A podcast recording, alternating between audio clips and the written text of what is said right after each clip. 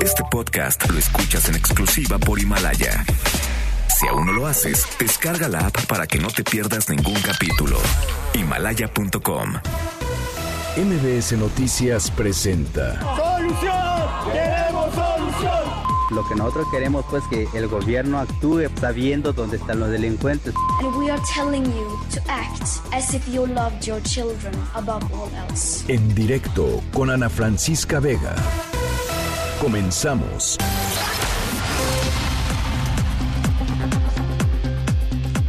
Son las 5 de la tarde con dos minutos. ¿Cómo están? Me da muchísimo gusto que me acompañen aquí en directo a través de MBS Noticias. Yo soy Ana Francisca Vega y hoy es martes 10 de marzo del 2020. Muchísimos saludos a toda la gente que nos está escuchando en Reynosa, Tamaulipas, a través del 1390 de AM por Notigape.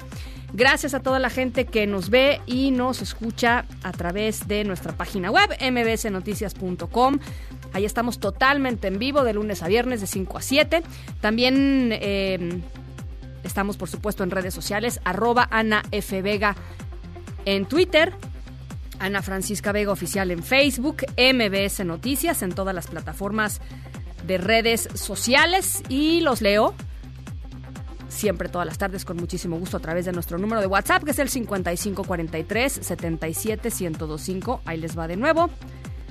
5543 77 1025. Arrancamos. En directo.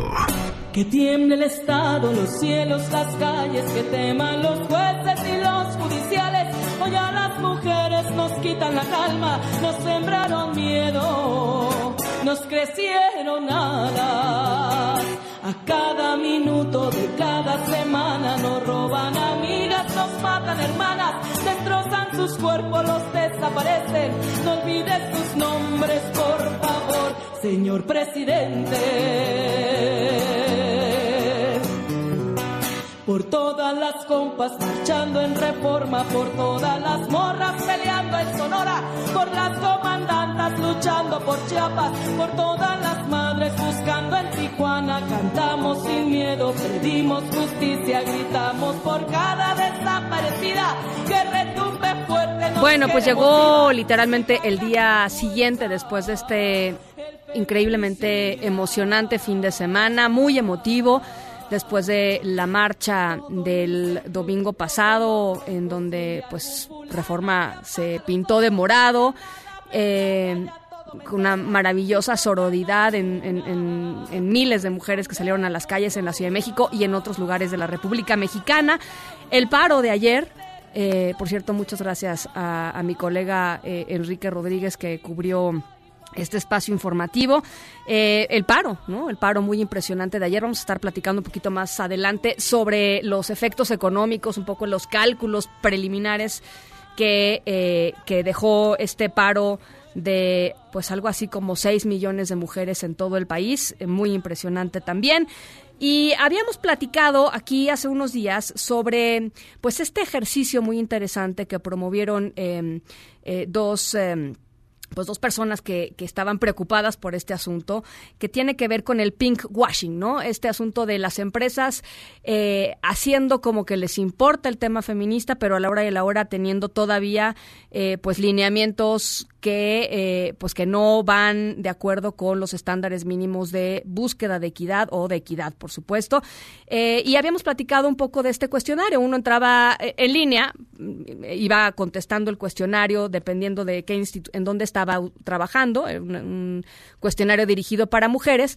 Y al final, eh, pues uno se daba cuenta mucho de si la empresa o la institución o eh, en, en donde sea que estuviera eh, trabajando en la universidad, se estaban tomando las medidas adecuadas para que hombres y mujeres pudieran trabajar en una situación de equidad y pues no simplemente salirse por la tangente y, hacer como que les importa y a la hora de la hora la cosa es totalmente desigual. Bueno, pues por eso está con nosotros hoy otra vez Daniela Malpica, fundadora de Justicia Transicional en México y directora en JUSRED, que fue una de las personas que, que impulsó este ejercicio porque ya hay datos y hay datos eh, muy interesantes. Daniela, ¿cómo estás? Me da mucho gusto saludarte. Hola Ana Francisca, el gusto es mío y pues gracias otra vez por el espacio. Pues platícanos qué han encontrado. Pues mira, empezamos a encontrar datos muy, muy interesantes. Este, han participado casi 600 mujeres, 599 la última vez que logré revisar. Y encontramos, para empezar, eh, desde empresas muy grandes como Aeroméxico, o sea, mujeres que trabajaban en desde Aeroméxico, el British Council, desde 7-Eleven, el CIDE, Sorianas, el Museo de Memoria y Tolerancia, Vancomer, Walmart, este, eh, hasta la Sedena, eh, Comisión Reguladora de Energía, o sea, como muy variado, ¿no? Una muestra bastante proporcional. Y mujeres que participaron de 28 estados de la República y comenzamos a encontrar que eh, solo el 56% de las empresas o instituciones apoyaron el, el, paro sin consecuencias, ¿no? ¿El 56%? Eh, solo el 56% de empresas o instituciones. Qué bárbaro. Eh, de estos, 16 apoyó, pero a cambio de descontar el día o de solicitar trabajo desde casa y hubo un 26% que de plano no apoyó. Y eso de no apoyar es básicamente pues negarle el derecho al paro a una mujer, ¿no? Exactamente. que asuman las eh, consecuencias. Tendrían consecuencias de descontarles el día o eh, por ahí vi en Twitter que ya había una chava eh, reportando que la habían corrido por haber ido al paro, ¿no? Este, Que no le he dado seguimiento, pero pues no lo dudaría. Em, y el restante canceló todas las actividades, como el caso de la em, de Volkswagen en Puebla, que canceló totalmente las actividades, con todo y que eh, al parecer las mujeres representaban tan solo el 14% de la fuerza laboral, ¿no? Este, eh, entonces, pues ese es un primer dato que, pues, gran parte de las empresas e instituciones eh, siguen sin apoyar la causa. De las que sí lo apoyaron, o sea, del 56% que sí lo apoyó, descubrimos que la gran mayoría eran instituciones educativas universidades, centros de estudio, etcétera, etcétera, ¿no? Exactamente, instituciones, este, escuelas académicas, este, instituciones académicas. Ajá. Eh, de ahí, eh, las que siguieron fueron las dependencias eh, gubernamentales y organizaciones de la sociedad civil. Y el menor número de el menor número de instituciones que apoyaron el paro fueron empresas. Sí. Ahora, de, de, todas estas que mujeres que respondieron el, el este cuestionario, eh, eh, ¿no respondieron tantas que trabajaban en empresas o sí? Muchas sí. Muchas sí. Este, es, sí, sí, ese dato ahorita te lo consigo. Este, pero es lo que te decía que teníamos una, un porcentaje bastante variado en, desde, empresas hasta instituciones. Ok, o sea, no hay una... Adelante, adelante. Muy, muy interesante fue encontrar que la mayoría de las mujeres que laboran en empresas que sí dieron este, este permiso, que sí dieron, apoyaron el paro, se encuentran en los quintiles más altos de ingresos. O sea, que son, digamos, gente que gana eh, bien, ¿no? Que Exactamente, las mujeres más privilegiadas trabajan Fueron las en más apoyadas. laborales que les ofrecen muchas mejores condiciones laborales. Ah, mira qué interesante. Y que tienen menor tendencia a, este, al pinkwashing, ¿no? Sí, sí, sí. Y las mujeres que trabajan en, eh, que ganan menos trabajaban en empresas o en instituciones que no apoyaban la causa feminista y que tenían menores este, condiciones de igualdad en los trabajos. Ese es un dato muy importante, Daniela. Claro, porque lo que estamos viendo es cómo eh, precisamente el privilegio, eh, esta intersección de clase, de, de nivel socioeconómico, por supuesto que atraviesan las condiciones de igualdad de las mujeres. Claro. ¿No? Y por supuesto que no tiene que ver, este, eh, bueno, entran todos estos temas como de meritocracia, ¿no? Y cómo nosotras, las mujeres más privilegiadas, tenemos mucho más fácil el acceso a tener condiciones de igualdad en nuestros centros de trabajo, ¿no? Por ende, muchas veces sentimos que la lucha ya está dada, ¿no? este, y dejamos de ver todas estas otras intersecciones este, que están abajo de nosotras. No, no sé si viste las, las fotografías en las marchas, en la marcha de muchas mujeres que trabajaban en los negocios aledaños a las rutas y que pues ellas estaban laborando sin poder unirse a la marcha o al paro y traían los letreros de nosotras estamos con ustedes. Estaban desde es, un poco a lo que me refiero. Desde su desde su trinchera, digamos, desde pero literalmente desde un este, desde atrás de una de una de un de, una pared, ¿no? De una vitrina, ahí con sus, con sus, este, pues sí, con sus señales de apoyo, con sus, con sus letreros, ¿no? Con sus cartulinas. Exactamente. Y otro dato muy, muy interesante que también tiene que ver justamente con estas intersecciones es que la mayoría de empresas o instituciones que sí apoyaron están en la Ciudad de México, seguidas de Jalisco y Nuevo León, y el resto se divide en el, en el resto de los estados.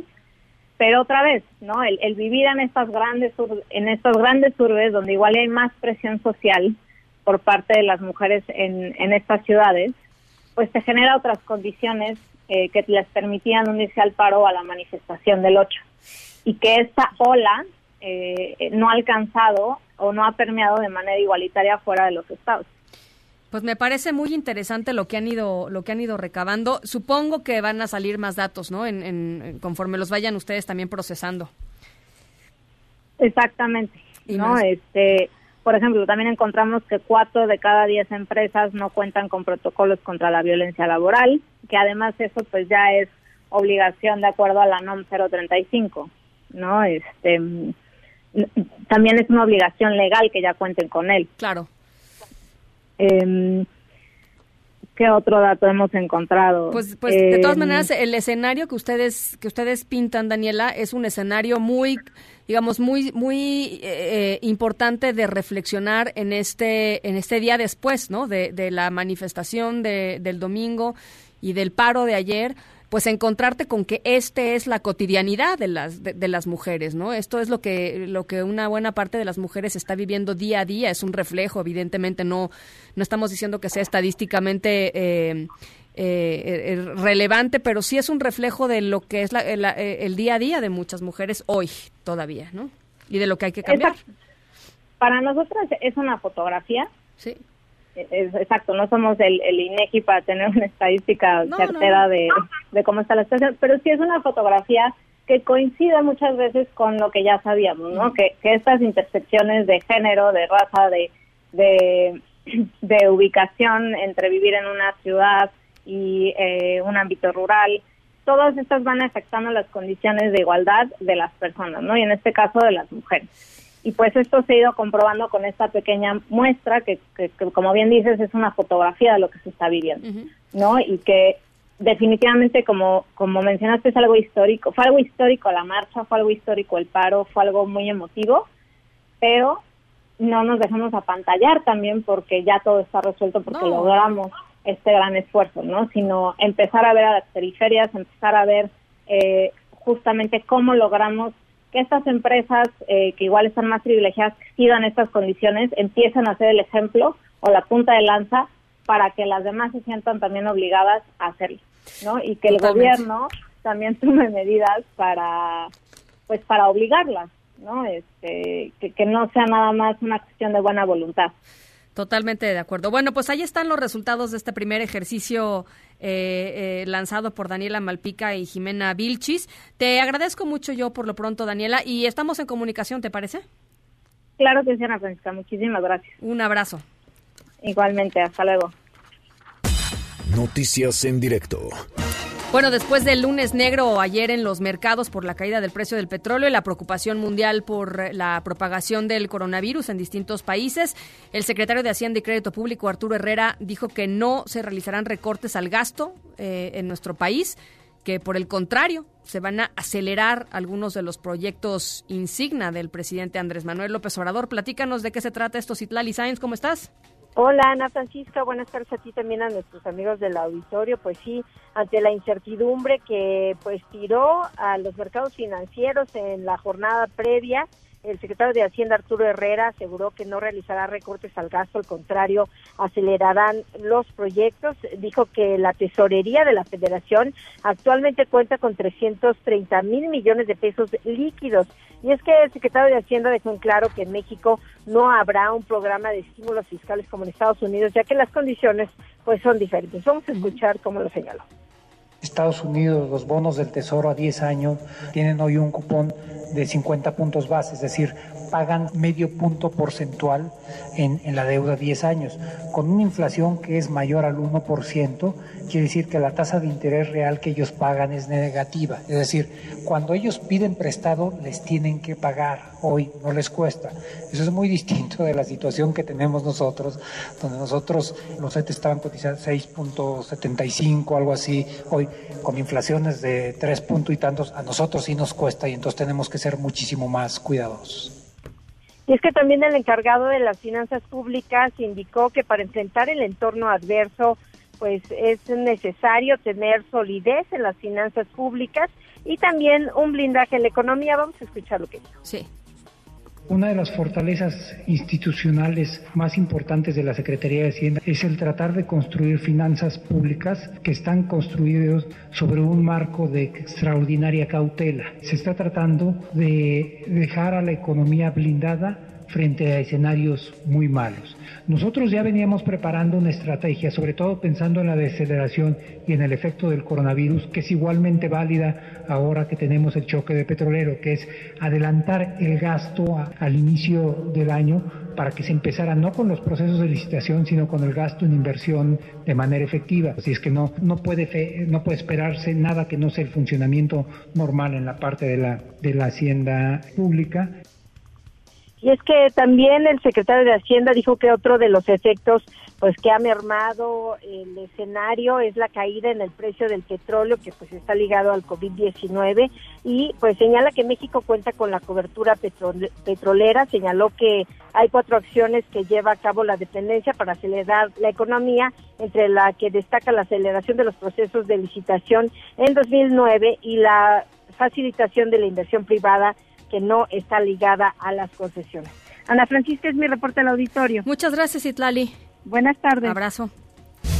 21 mujeres fueron asesinadas en México entre el 8 y el 9 de marzo, Día de la Marcha y el Paro Nacional por el Día Internacional de la Mujer de las mujeres. De acuerdo con el reporte diario de homicidios del gobierno federal, 11 fueron asesinadas el domingo, 10 más fueron asesinadas el lunes 9, ayer, a pesar de estas cifras y del paro, de todo lo que fue, ¿no? Lo significativo, lo simbólico, lo fuerte, lo poderoso de la marcha y del paro. Eh, pues el presidente Andrés Manuel López Obrador dijo que no iba a cambiar pues una coma de su estrategia para tratar de eh, pues bajar la violencia en contra de las mujeres, que al contrario, que iba a reforzar lo que él ya ha planteado desde un principio, así lo dijo. Al contrario, vamos a reforzar la misma estrategia de atender las causas que originan la violencia, buscar vivir en una sociedad mejor, atender a los jóvenes, atender el campo, que no haya desempleo, que haya buenos salarios, que se evite la desintegración en las familias, que se fortalezcan valores. ¿Cuál es la estrategia? Seguir en lo mismo y también resistir los ataques, las lanzadas del conservadurismo, que son muy oportunistas, se encaraman, se montan en cualquier movimiento, como pasó ahora. La Ciudad de México ya suma 10 eh, casos de sarampión confirmados. Se trata de siete hombres y tres mujeres en distintas alcaldías. En la Gustavo Amadero, en la Álvaro Obregón, en Xochimilco y en Coyoacán. Cuatro son menores de edad y seis son adultos eh, eh, jóvenes entre 26 y 46 años. En cuanto al sarampión, eso. Y sobre el coronavirus, actualmente en México se analizan 12 casos eh, sospechosos en tres estados de la República y persiste esta cifra de siete contagiados por COVID-19 a nivel nacional. De, de estos, los... Em, los tres primeros casos, dos en la capital y uno en, Sinaloa, concluyen hoy su periodo de aislamiento con un avance favorable. Así es que podrían pues retomar, digamos, su vida normal de acuerdo con lo que informaron autoridades sanitarias. Pero ¿qué es lo que está pasando en Italia? En Italia se está recrudeciendo seriamente la crisis, estas medidas para tratar de contener el contagio por coronavirus. La estrategia es una estrategia de contención. En eh, solamente 24 horas murieron 168 personas en ese país por el COVID-19. Se elevó la cifra total de fallecimientos a 631, más de 10.100 infectados. Eh, ya se limitaron eh, pues digo, casi todo, reuniones públicas, bodas, funerales, eventos deportivos, por supuesto, clases. En fin, la cosa está complicada, está difícil y hacemos contacto hasta Italia con el corresponsal de MBS allá, Jorge Sandoval. Te saludo con mucho gusto. Jorge, platícanos cuál es la situación. Sí, ¿qué tal, Ana Francisca? Pues la situación sigue siendo dramática. Hoy se vivió otra situación, otro día, otra jornada muy difícil, pues a causa del coronavirus. El saldo es impresionante. Eh, actualmente contagiados, contagiados, hay 8.515. En total, desde el inicio de la emergencia, se ha llegado a un total de más de 10.000 unidades. Hoy tan solo se registraron 529 contagios más que, lo, que ayer. O sea, ayer había 529 contagiados menos. Sí, sí, sí, Existen hasta la fecha 631 muertos. En total, como decía, hay más de 10.000 unidades. Se ha convertido, pues después de China, en el país donde hay más crisis y desde luego el primero en el mundo occidental. La situación es tan dramática que Atilio Fontana, el presidente de la Lombardía, el coloso industrial del norte del país y que ha sido el más afectado por la epidemia, pidió este martes al gobierno nacional medidas más drásticas, más drásticas para combatir este drama que está viviendo Italia. Vamos a escuchar las palabras del gobernador Atilio Fontana. Eh, la sensazione che ho potuto percepire è che ancora non sia ben chiara la He podido constatar que en todos, tanto en colegas como en miembros del gobierno, no es muy claro lo que se vive en Lombardía, que no han percibido la real situación que se registra de manera uniforme. Así es. Un día antes, el lunes, el gobierno presidido por Giuseppe Conte eh, pidió a la población que saliera lo más lo menos posible de sus casas, que quedara encerrado, salvo excepciones particulares. Efectivamente, el arma principal de Italia es el aislamiento también personal para evitar el contagio. Preocupan en general los ancianos por ser los más frágiles. Entre las medidas adoptadas ayer lunes por el gobierno destacan el cierre de escuelas y universidades hasta el 3 de abril, además de cines, teatros, y los horarios súper limitados para bares y restaurantes. Después de las seis de la tarde, Ana Francisca, en Italia se vive como si fuera el toque de queda.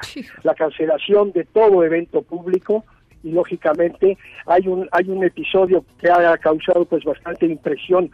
Hay camionetas que circulan en todas las calles de las ciudades principales donde donde hay más drama, más crisis, pidiendo a la población que no salga de sus casas. Esto parece ser una situación de guerra, de auténtica guerra como, si, como se registraba en época de la última guerra en 1920. Entonces, pero es, eh, lo que pasa es que esta es una guerra. El, el hecho, pero la diferencia es que se trata de un enemigo invisible, una guerra que actualiza totalmente, dramáticamente todo lo que Italia no vivía desde hacía pues más de un siglo. Claro.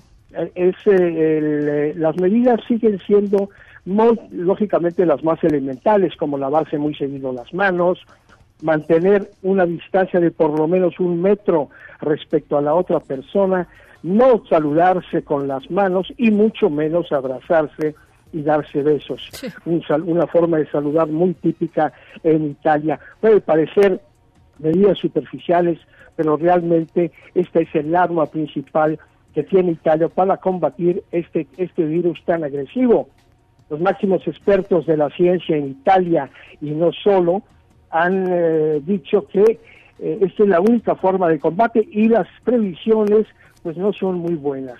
La Lombardía está pensando, como dijimos, lo que es muy seriamente y es muy probable, Ana Francisca, que efectivamente la Lombardía sea pues totalmente cerrada, que cierren esa región. Ahora, esta es un poco la situación que se está viviendo, sin contar lo que vive también el Vaticano. En el Vaticano nunca se había pensado, Ana Francisca, que cerraran todo el día, noche y día, la basílica y la plaza de San Pedro, el símbolo de la cristiandad. Pues bien, se encuentra totalmente cerrada, con el Papa Francisco encerrado, como él mismo lo dijo, enjaulado, eso fue su palabra el domingo pasado, dentro de la biblioteca del Vaticano. el Papa tuvo un resfriado, algunos especularon diciendo que probablemente también él tenía el coronavirus, hecho eh, episodio que fue totalmente desmentido inmediatamente, pero el Papa no sale, habla al público a través de la página web.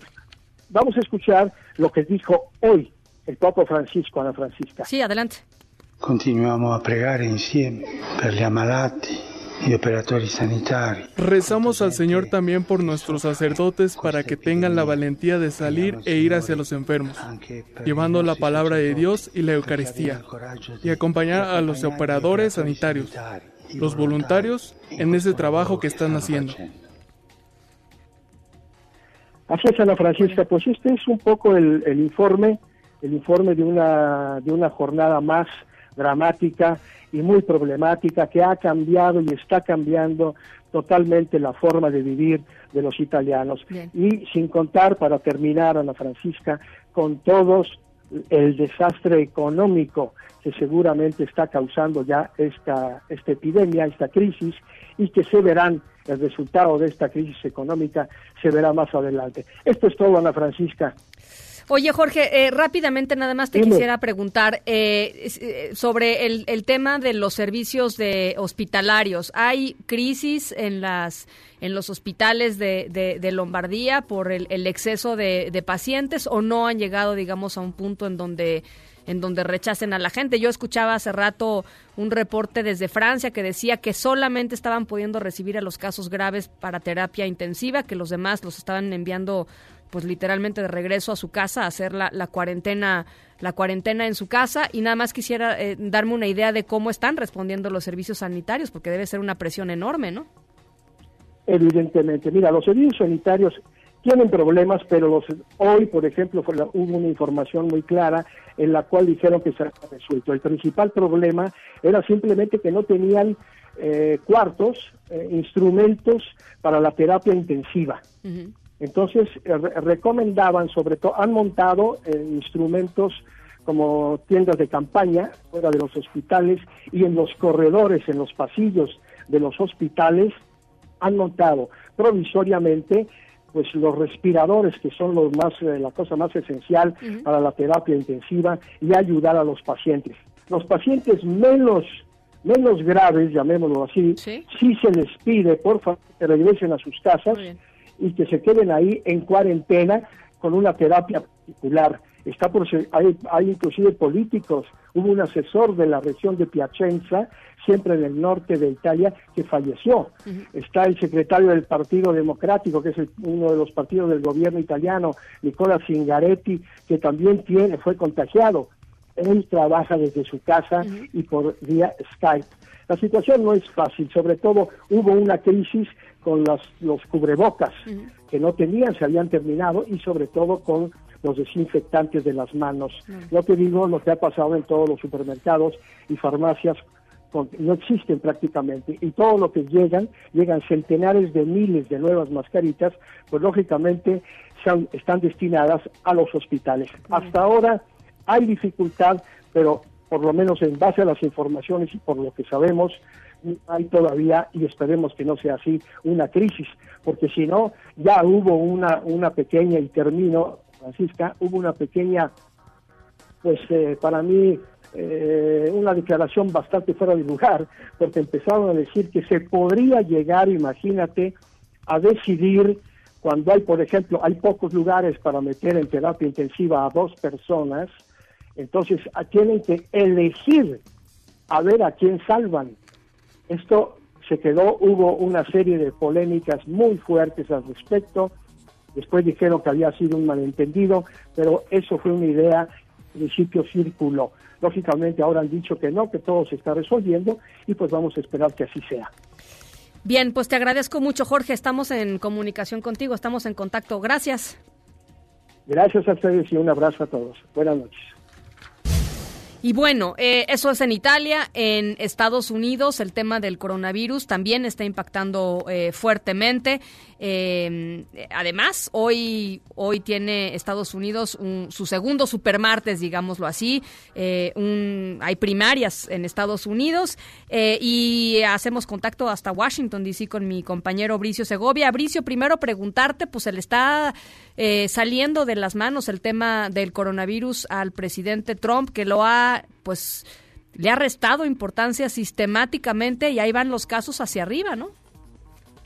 Hola Ana Francisca, sí, efectivamente ya son más de 700 el número de casos pues eh, confirmados. ¿Y por qué es esta cifra importante? Pues porque hace cinco días eran apenas 200, es decir, importa la rapidez con la que se están pues eh, aumentando el número de infectados por COVID-19 aquí en Estados Unidos. Además, no nos olvidemos que en esta jornada también han aumentado el número de casos en el estado de Nueva York, donde además ya también se ha pues cerrado eh, una eh, localidad dentro de ese estado e incluso la Guardia Nacional va a tomar acción en ese territorio. Pero dicho todo esto, ¿qué es lo que está haciendo la administración Trump en estos momentos? Bueno, pues ante la presión de la prensa y también de eh, la oposición demócrata, el presidente Donald Trump se fue al Capitolio en esta jornada para hablar con la cúpula republicana.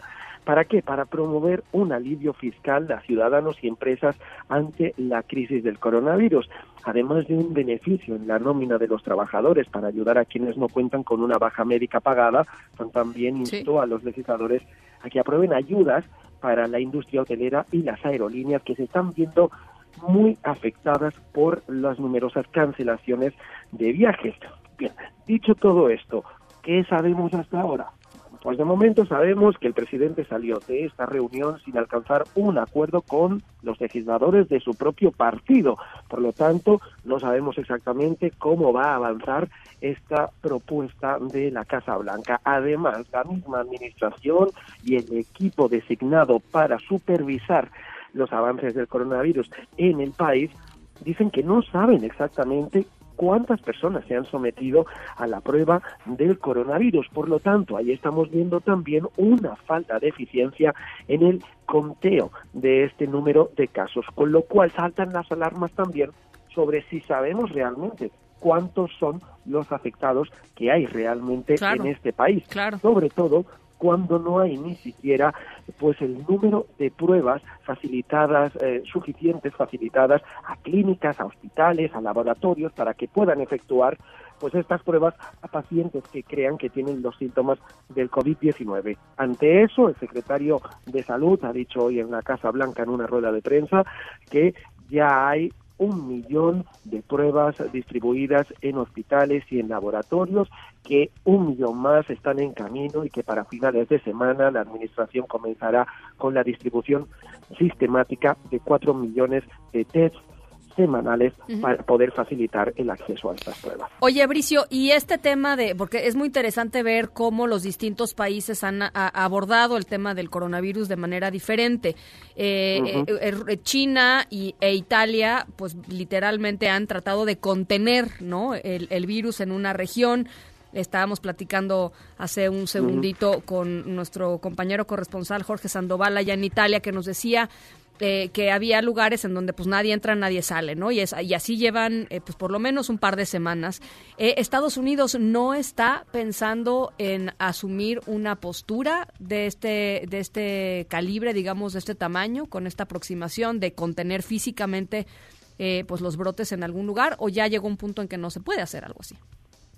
Pues fíjate, Ana Francisca, es que como bien comentabas tú al principio, eh, esta administración, sobre todo liderada por, por el presidente Donald Trump, lo que ha intentado es minimizar el riesgo de este de este brote de coronavirus en el país eh, de manera sistemática instan a la calma a la población, lo cual no quiere decir que sea un mensaje errado. Ahora bien, la cuestión es que estamos viendo cómo están aumentando los casos constantemente y cómo las mismas autoridades sanitarias que comparecen en ruedas de prensa pues prácticamente de manera diaria ahora en la Casa Blanca, dan un mensaje un tanto diferente al que da el presidente Donald Trump. Y para ponerte un ejemplo claro, el mismo eh, uno de los doctores que están al frente de este cuerpo especial designado por la Administración para supervisar y coordinar eh, la crisis del coronavirus, ha dicho esta misma tarde que mm, siente decirlo, pero van a seguir aumentando los casos y la gente debe tomarse en serio la crisis del coronavirus en Estados Unidos. El presidente da un mensaje muy diferente hoy mismo en el Congreso, a su salida, decía, eh, estamos preparados para todo, esto es una crisis pasajera, por lo tanto la gente no tiene que preocuparse. Por lo tanto vemos estos dos mensajes que llegan desde una misma administración, una, la del presidente, y otra, el grupo de expertos designado para gestionar esta crisis. Bien, pues eh, eh, ahora sí que el tiempo dirá, Bricio, quién tenía la razón, ¿no?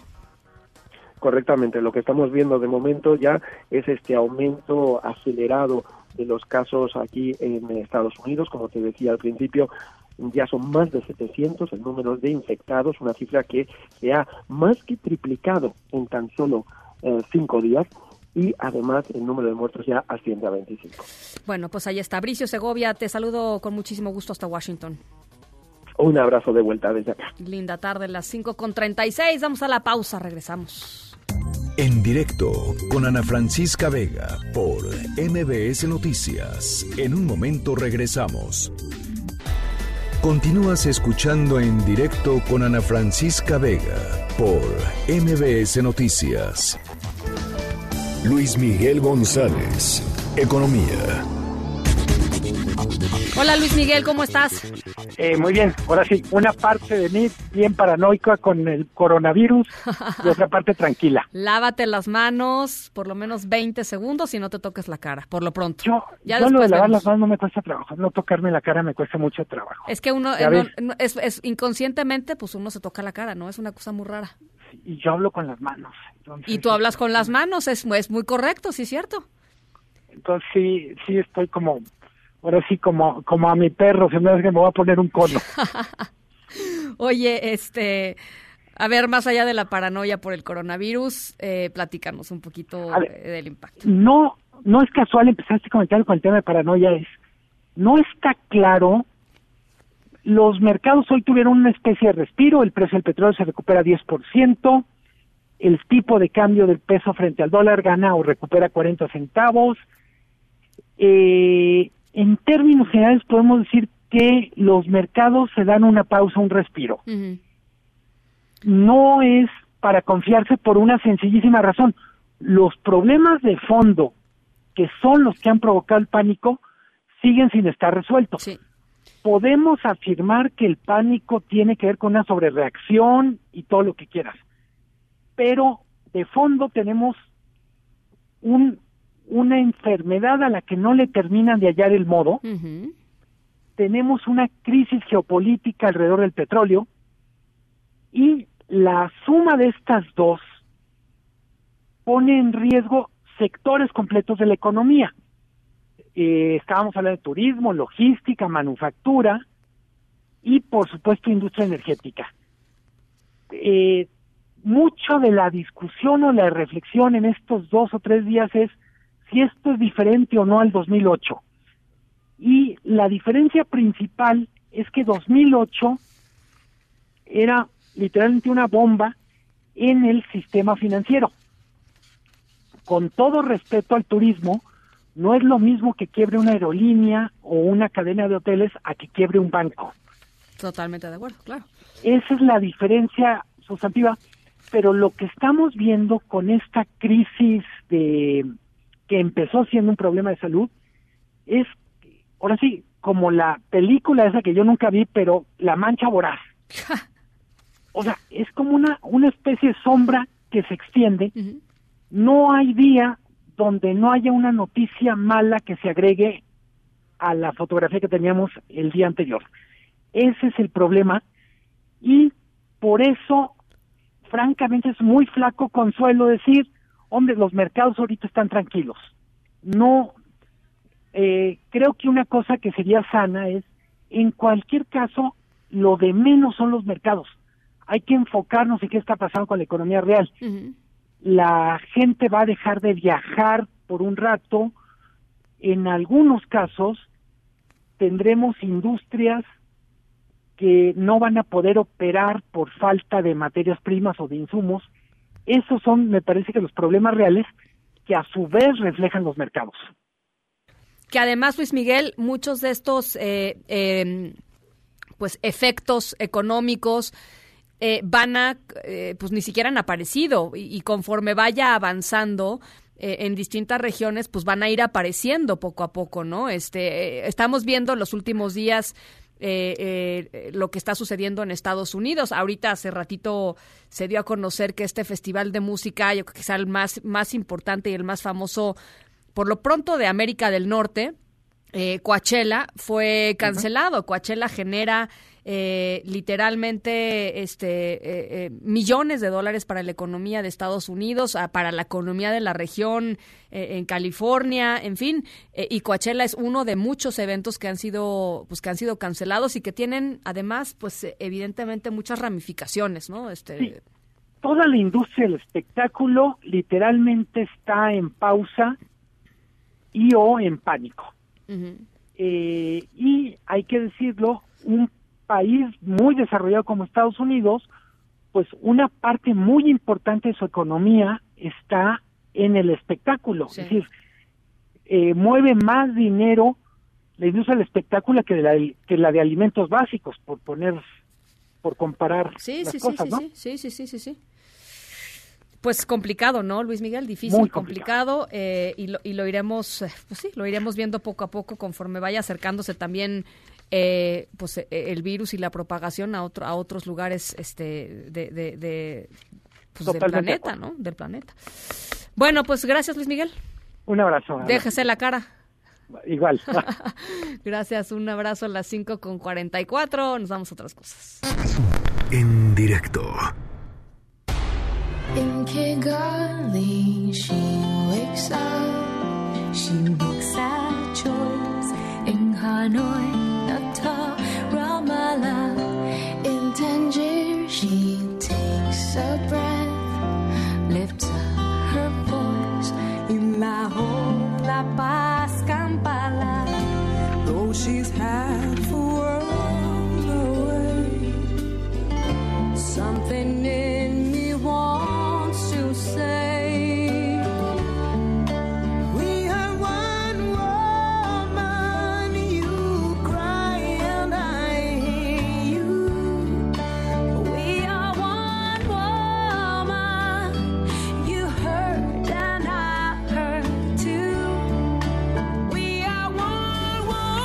Bueno, nuestra historia sonora de hoy tiene que ver con la inclusión, con la importancia de visibilizar, ¿no? Ciertas cosas eh, en, este mundo, con la importancia de que, pues, de que las niñas y los niños se identifiquen con, pues, con buenos, eh, con buenos modelos, ¿no? A la hora de jugar. Eh, ¿Se acuerdan que de pronto por ahí, en algún punto empezaron antes habían muñecas pues la gran mayoría de las muñecas eran muñecas eh, con pelo rubio y tez blanca blanca blanca blanca y conforme ha ido pasando el tiempo pues las marcas se han dado cuenta que que qué importante es que una niña de tez morena por ejemplo se pueda identificar con una muñeca de tez morena eh, o una niña eh, afromexicana pueda hacerlo también en fin no estos estos modelos eh, pues para pues para sentirse incluida en una sociedad, para sentirse reflejada en una sociedad. De eso va nuestra historia sonora de hoy eh, y al ratito les platico pues un poquito el detalle. Vamos a la pausa, volvemos. Something in me wants to say. En directo con Ana Francisca Vega por MBS Noticias. En un momento regresamos. Continúas escuchando en directo con Ana Francisca Vega por MBS Noticias. Bueno, pues parece que se va aclarando también eh, mucho el panorama en términos de la cobertura de servicios de salud en el país después de la desaparición a partir del primero de enero de este año del Seguro Popular. Y todo este debate eh, y, pues sí, debate fuerte, duro que tuvieron eh, Federación y algunos estados porque eh, pues porque algunos estados decidieron simplemente no no no adherirse al Instituto de Salud para el Bienestar, la sustitución del gobierno federal del Seguro Popular, y, tomó tiempo y tomó pues muchas reuniones técnicas, pero finalmente parece ser que ya está más o menos aclarado el panorama. Eh, esta tarde, gobernadores de, de Guanajuato, Tamaulipas y Aguascalientes firmaron este convenio de no adhesión al INSABI. ¿Y qué quiere decir este convenio de no adhesión? Bueno, pues que no eh, no van a entregar los sistemas de salud, es decir, no van a entregar los fierros, ¿no? los hospitales, lo que ellos han invertido, además en lo que han eh, eh, apostado también en términos de infraestructura a nivel estatal, pero van a haber pues vasos comunicantes con, con el, el sistema de salud federal, con el Instituto Nacional perdón, Instituto de Salud para el Bienestar. Para platicar un poquito sobre esto, sobre qué sí y qué no, está con nosotros en la línea, yo le agradezco mucho, eh, Martín Orozco, gobernador de Aguascalientes. ¿Cómo está, gobernador? Buenas tardes. Muchas gracias, Ana. Buenas tardes. La verdad es que escribiste muy bien la conclusión de, este capítulo, donde nos llevó algunos meses de trabajo y, para eso la política, para debatir y para terminar acordando. ¿Y están contentos? Sí, la verdad es que nuestra parte, cinco estados, como lo mencionaste, tres y Micho de Chihuahua también lo había firmado y, Jalisco, cinco estados que tengo muy claros que lo firmamos como no adhesión y eso nos garantiza tener la rectoría del sector salud. Para nosotros es importante, siempre hemos tenido la, la, la seguridad de que las cosas centralizadas pueden disminuir la calidad, entonces el mantener nosotros la rectoría y la sensibilidad del gobierno federal, del señor presidente, de dejarnos los sistemas de salud con todos los centros de salud, con todos los hospitales de segundo y tercer nivel, pues eso va a estar con una garantía de que pues, también tiene cinco estados con menos problemas, donde nos coordinaremos sin duda en un solo sistema de salud, que eso también le aplaudimos y que es lo correcto para México, y donde también Ah, planteamos el tema de gratuidad, que es un, era un tema donde él coincidía, el gobierno federal y nosotros, en una forma eh, progresiva, gratuidad progresiva, porque el recurso no está disponible, tendríamos que medir claramente los recursos que tenemos en los presupuestos estatales y federales para poder definir en qué niveles de primero, segundo y tercer nivel vamos siendo algunos servicios servicios gratuitos. La verdad es que un gran acuerdo por el país, por los mexicanos y mexicanos, esperemos que el sistema de salud funcione tanto aquellos con de los cinco estados que nos quedamos con ellos como quien va a trabajar directamente con el gobierno federal y que al final pues, atendamos con calidad, que eso es lo que quieren las mexicanos, que haya medicamentos y que se lo atienda, atiendas con calidad y calidez. ¿Y no, no, no, le, no le parece, gobernador, que hay un riesgo de, de que, dado que no se adhirieron bajo sus términos, eh, de pronto puede haber represalias de algún tipo eh, o, no, lo sienten así? No, la verdad es que se platicó mucho. Yo creo que el presidente y el sector salud saben perfectamente que nosotros tenemos eh, cierto nivel y calidad de, de servicio de salud, que si va mejorando el sistema adherido, pues nosotros también tenemos la oportunidad de adherirnos en cualquier momento. Si nosotros llevamos un buen nivel, perfecto, pues la verdad es que sería por también inyectarle presupuestos estatales. El tema que no, y no se ha demostrado, la verdad que ya nos han depositado todos los fondos, no hay ningún tema de que nos retengan el recurso y creemos en el presidente y el creer en él es sacar un solo sistema de salud que al final era su objetivo. Coincide, eh, eh, gobernador, con eh, la aproximación del gobierno federal frente a este pues este potencial riesgo epidémico de, del coronavirus, del COVID-19? Sí, bueno, es precisamente en temas como estos de, de, urgencia y de emergencia tenemos que coordinarnos con él. No olvidemos que el INSABI es el que nos va a coordinar en la administración total de cualquier eh, punto de salud. El, tema central es simplemente no entregar la administración. Debe que en toda la coordinación del sector salud lo vamos a seguir haciendo con la federación. Entonces, este, porque lo que también ha dicho, lo que también ha dicho el presidente es respeto que los gobernadores tomen esta esta determinación, pero habría que preguntarles si están realmente del lado de la salud para los habitantes de sus estados. O sea, Ah, pero- coloca ahí la duda, ¿no?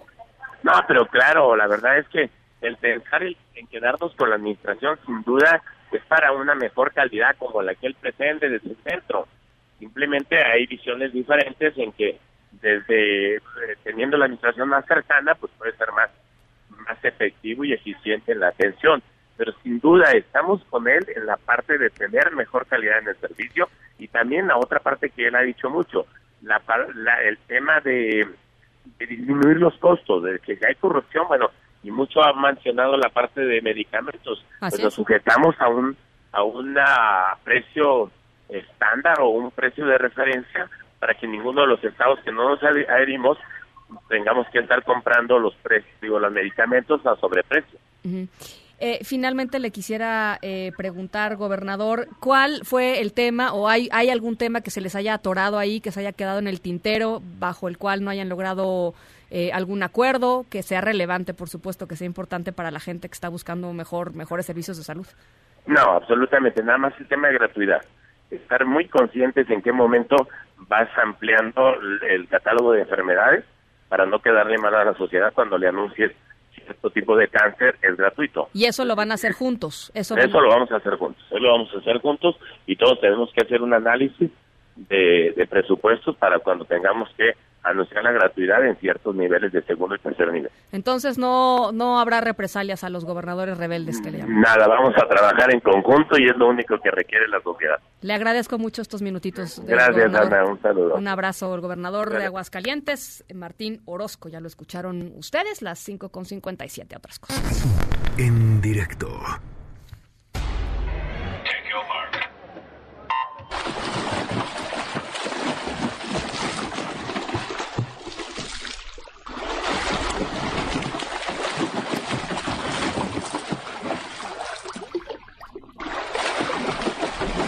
Estamos escuchando eh, sonidos de, alberca, ¿no? De agua. Porque nuestra historia sonora de hoy tiene que ver con una mujer extraordinaria. Se llama Sumeye Boyasí. Es una joven turca que nació eh, sin brazos y nació además con la cadera dislocada, que es un problema de salud congénito. Eh, evidentemente uno pensaría que tiene problemas de movilidad eh, y no.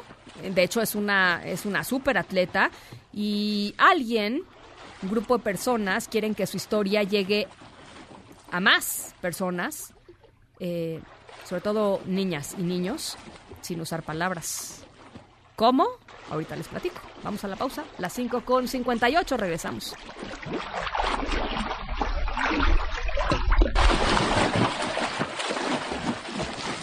En directo con Ana Francisca Vega por MBS Noticias. En un momento regresamos. Una voz con transparencia. ¡Solución! ¡Queremos solución! Una voz objetiva. Lo que nosotros queremos pues que el gobierno actúe sabiendo dónde están los delincuentes. Una voz plural. And we are telling you to act as if you loved your children above all else. Esto es En directo con Ana Francisca Vega. En directo, MBS Noticias. Son las 6 de la tarde con 3 minutos. Gracias por seguir con nosotros aquí en directo a través de MBS Noticias. Yo soy Ana Francisca Vega y hoy es martes 10 de marzo del 2020. Eh, gracias a toda la gente que nos está escuchando a través de Q91.1 en Torreón, Coahuila y a través de Sonido Estrella 89.9 en Zacatecas. Gracias también a toda la gente que nos escribe en nuestro número de WhatsApp.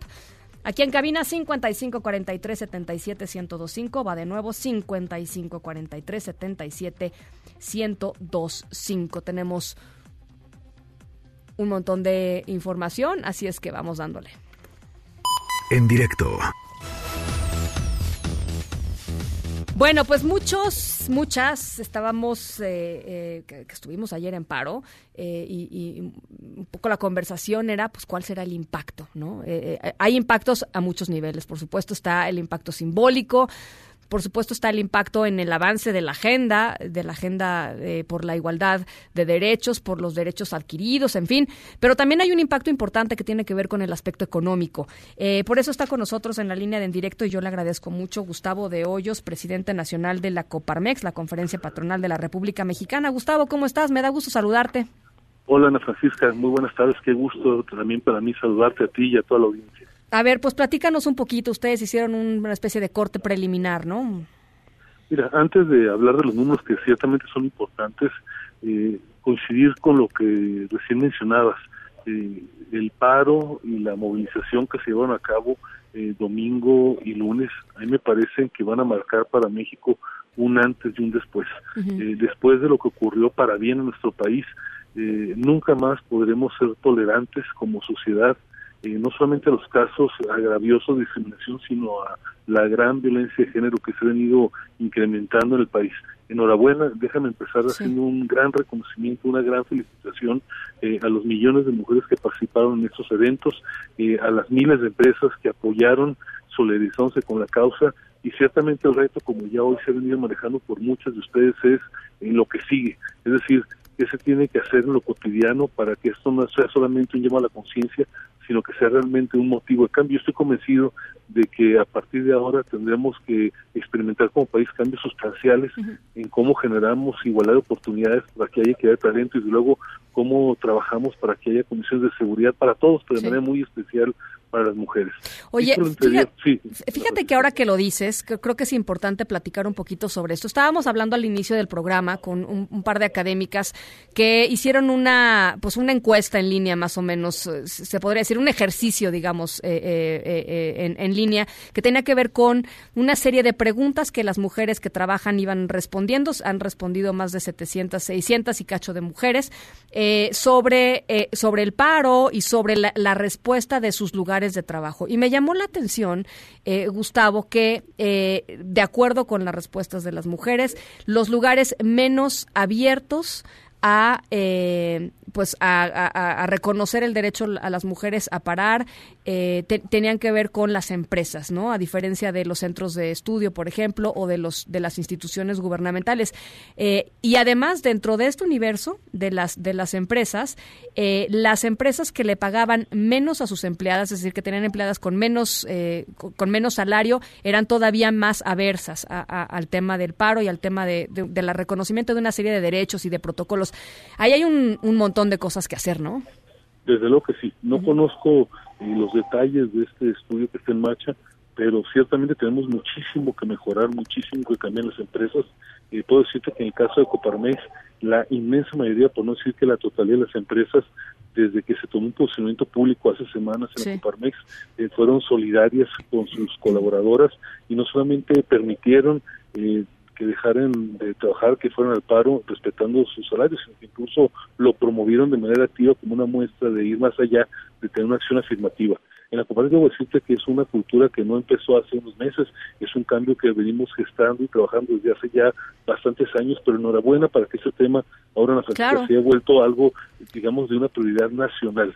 Eh, ojalá, y no me duraría nada de estas cifras que acabas de dar a conocer, eh, desde luego que las empresas están más comprometidas en lo general con sus colaboradores, y no solamente ven este apoyo en términos de salarios, sino en términos de todos los derechos que están asociados.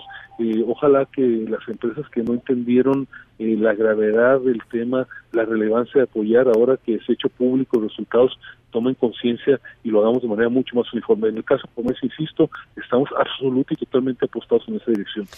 Bueno, pues ahora sí te parece si le entramos al tema de, de, las, de los impactos de las, de las cifras. Sí, todavía esta fecha es reciente para tener números exactos. Nuestros cálculos preliminares es que podría haber representado algo así como 27 mil millones de pesos, eh, digamos, la economía que no se movilizó. No me gusta hablar de pérdidas porque es una decisión que bien vale la pena. Estamos hablando de cerca de 27 mil millones de pesos de economía no movilizada que si le sumamos el, digamos, el valor, porque claro que lo tiene, del trabajo no remunerado que se lleva a cabo en los hogares, que es muy significativo en el caso de México, podemos estar hablando de cerca de 35 mil millones de pesos de economía no movilizada. Eh, seguido he escuchado en estos días eh, cuestionamientos de que si el país está o no para una pérdida de comida de ese tipo. Yo lo que sostengo es que en el mundo entero en México no es la excepción. Eh, con frecuencia, varias veces al año, eh, paramos todos para conmemorar un evento del pasado, para recordar una gesta histórica, para conmemorar el natalicio de un héroe. Esto tiene su razón de ser y desde luego vale la pena seguirlo haciendo, pero nada más relevante que tomar un paro para una situación de estas características, de esta relevancia. Si hay que apostarle de repente al, al asueto para recordar lo que se hizo hace 300, 200, 100 o 60 años, mucho más vale la pena hacerlo para una causa que nos incumbe a todos y que es absolutamente del momento. Bien, eh, y de estos, decías, eh, 27 mil millones de pesos, decías inicialmente, ¿no? Así es, es el cálculo aproximado, insisto, hay que hacer un, conteo definitivo, de luego serán siempre estimaciones porque nadie lo va a reflejar directamente en sus resultados, pero si tomamos en cuenta el tamaño de la mano de obra femenina, los sectores en los que participa, eh, el valor estimado, digamos, de la movilización estaría alrededor de esos números. Que además hay sectores eh, eh, importantemente femeninos, ¿no? El sector textil, por ejemplo, quiero pensar. Eh, sí, el sector textil, desde luego, pero también hay sectores como el bancario, las tiendas de autoservicio, por solo mencionar algunos donde la participación de la mujer es absolutamente mayoritaria. En todos los sectores, en San Francisco, afortunadamente, hoy es bastante relevante en los niveles superiores, medios y en los niveles de base, pero claro, hay sectores como el que tú mencionas, los que acabo de señalar, donde la participación de la mujer es absolutamente determinante. ¿Tú cómo viviste ayer, Gustavo, eh, el paro? Bueno, respetando y promoviendo eh, participaciones de derecho de las colaboradoras de mis empresas, no se diga en la Coparmex, eh, somos absolutamente solidarios desde antes con esta causa y nos da mucho gusto que haya habido, eh, digamos, una recepción que me parece que superó con mucho lo que hubiera sido la expectativa inicial. ¿Te sentiste raro? Me o sea, en tu día a día. Eh, mm, profundamente conmovido porque nuestro país no pierda la capacidad de asombro la capacidad de protesta, la capacidad ciudadana para articularse. Ese es un esfuerzo que no tuvo, como tú bien sabes y conoce la audiencia, un liderazgo único, alguien que lo reivindicara. Es una organización ciudadana ejemplar. Horizontal. Que viene de abajo hacia arriba, horizontal, una causa legítima. Así es que hay que tomar esto como un punto de partida sobre la importancia que tiene y las capacidades que tiene la participación de los ciudadanos y de las ciudadanas. Te aprecio mucho eh, estos minutitos, Gustavo. Gracias, Ana Francisca. Un saludo para ti, un agradecimiento y para todos los Un saludo, muy buen martes. Gustavo de Hoyos, presidente nacional de Coparmex. Noticias en directo. En más de 10 puntos de Guanajuato hubo bloqueos, quema de autos, quema de llantas, como reacción a un operativo de la Fiscalía General de Guanajuato y autoridades federales en el municipio de Juventino Rosas, una de las zonas pues de mayor influencia del cártel de Santa Rosa de Lima, ahí donde opera el llamado marro, ¿no? Al que quieren y al que ya estaban a punto de agarrar, ¿se acuerdan? Hace un tiempo platicamos, hace como unas semanas decían que ya estaban a punto de agarrarlo. Bueno, pues ahí ahí merito. Arlene Cárdenas, ¿cómo estás? Te saludo con mucho gusto. Ana Francisca, buenas tardes también al auditorio. Comentarte que efectivamente hoy se lleva a cabo un fuerte operativo en Juventinos Rosas desde muy temprano. En esta zona, como tú bien lo mencionas, de influencia del cártel de Santa Rosa de Lima, este cártel que nace en eh, Villagrán y que se fortalece debido al robo de combustible.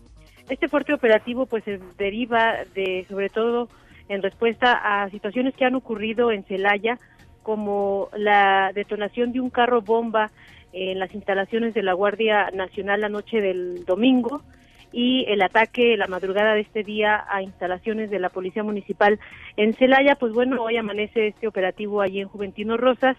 A las 10 de la mañana aproximadamente se reporta un primer carro incendiado en la carretera estatal Juventino Rosas a la altura de la comunidad del Romerillo. En ese momento no se aclaró si fue un accidente o fue provocado. Sin embargo, a las 2.30 de la tarde se desataron una serie de bloqueos en diferentes eh, puntos de la región que va desde Salamanca hasta a Paseo El Alto, zona de influencia de este cártel. Decirte que durante más de dos horas estuvo bloqueada la autopista Querétaro-Irapuato en sus dos sentidos, en donde eh, primero a la altura de la comunidad de Helguera en Celaya quemaron una pipa en sentido Querétaro hacia Salamanca después en el sentido de Salamanca a Celaya, a la altura de la comunidad Santa Rosa de Lima en Villagrán, incendiaron otros vehículos y después a esto le siguió bloqueos en la vía Celaya Juventino Rosa, Celaya Villagrán, Celaya San Miguel de Allende, en la propia ciudad de Celaya, en el acceso oriente y poniente, así como también en eh, Tarimoro se dieron incendios de otros vehículos y en la vía federal a Paseo el Alto Celaya. El secretario de Seguridad Ciudadana, Miguel Ángel Cimental, en Celaya dijo que todos estos bloqueos se deben precisamente a estos operativos que hace la Fiscalía. Si quieres, escuchamos. Adelante, sí. La información es de que la, la Fiscalía del Estado ha estado trabajando, creo, con Ventino Rosas. Más datos no cuento porque eso es reciente. Eso es reciente y derivado de eso, creo, es, es la respuesta. De que hay varios bloqueos aquí al- alrededor de la ciudad de Celaya. Sí, no hay ahorita ataques a la, corporación. Aquí la cuestión es por alguna detención que se están llevando a cabo. Es en reacción por el trabajo que está llevando a cabo la Fiscalía del Estado. Ana Francisca, decirte que Luis Ernesto Ayala Torres, secretario de Gobierno y quien encabeza el Gabinete de Seguridad en el Estado, informó hace aproximadamente dos horas que estos bloqueos se deben precisamente a ese operativo en Santa Cruz de Juventino Rosas y hace unos momentos comentó que ya se normalizó la circulación en las carreteras de la zona Laja Bajío y que se, se permanece en vigilancia ante eh, cualquier reacción que pudiera ocurrir. Bien, te agradezco mucho, Arlet. Estamos muy al pendiente. Estamos en comunicación. Buenas tardes. Gracias, Arlet Cárdenas, desde Celaya, Guanajuato. Y la sesión eh, ordinaria de esta semana en el Senado se va a aplazar hasta el próximo jueves, este próximo jueves, después del escándalo que causó la denuncia de la bancada del PAN sobre un presunto espionaje. ¿Se acuerdan que salieron pues, con estos eh, micrófonos? Este, los exhibieron eh, la semana pasada. Oscar Palacios, platícanos de qué se trata. ¿Qué tal, Ana Francisca? Buenas tardes. Así es, tras el desencuentro por el caso de los micrófonos que fueron localizados en las oficinas de la bancada del PAN, la Junta de Coordinación Política del Senado acordó sesionar hasta el próximo jueves, esto a fin de recobrar la armonía en la Cámara Alta. En un encuentro a puerta cerrada, los coordinadores del PAN, Mauricio Curi González, y de Morena, Ricardo Monreal, determinaron no hablar más de espionaje o de un posible montaje, esto hasta que la Fiscalía General de la República entregue los resultados del peritaje que está realizando. El presidente de la Junta de Coordinación Política, Ricardo Monreal, destacó que es normal que en la política se falle y se hagan este tipo de expresiones, por lo que se hizo un compromiso, dijo, para no seguir con los dimes y diretes y confiar en el trabajo de la Fiscalía. Escuchemos. Hay acuerdo de todos los grupos parlamentarios. Decidimos fuera hasta el jueves. El compromiso es eh, ser cuidadosos, no hablar de montaje y no hablar de espionaje. Y creo que yo voy a honrar mi palabra. Es darle la confianza a la autoridad que se encarga de eso. Hay que dar tiempos. Lo importante es que se recupera la estabilidad y la confianza del Senado. Por su parte, el coordinador del PAN, Mauricio Curi, resaltó que se está haciendo lo posible para superar el diferendo. Indicó que no acusará a nadie hasta que la Fiscalía General de la República haga su trabajo y determine, pues, desde hace cuánto tiempo se colocaron estos micrófonos. Así lo dijo. Para un servidor, por supuesto que estaban ahí los micrófonos y este no quiero decir ni acusar a nadie, eso dependerá de la fiscalía y del tiempo que hayan estado ahí los micrófonos.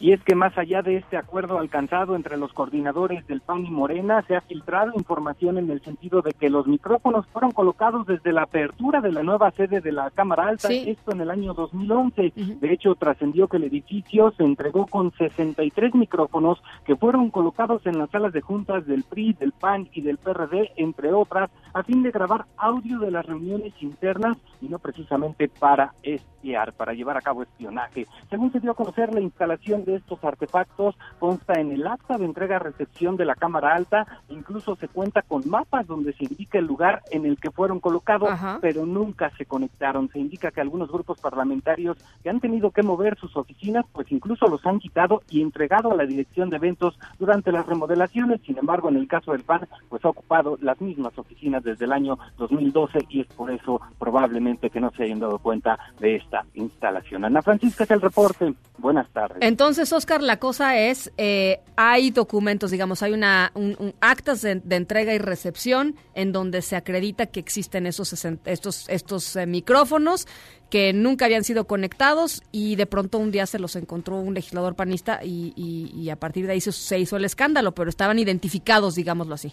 Así es, según lo que ha trascendido, de hecho, consta en el acto de entrega-recepción del Senado de la República por parte de la empresa constructora, cuando se hizo la entrega directamente ya al Senado de la República. Que había ese, se, se, ese se dio sistema. constancia precisamente de la instalación de estos micrófonos, y bueno, pues ahí podría quedar precisamente este La asunto. De hecho, eh, tenemos conocimiento de que esta es una de las líneas de investigación que sigue precisamente la Fiscalía General de la República sobre este caso.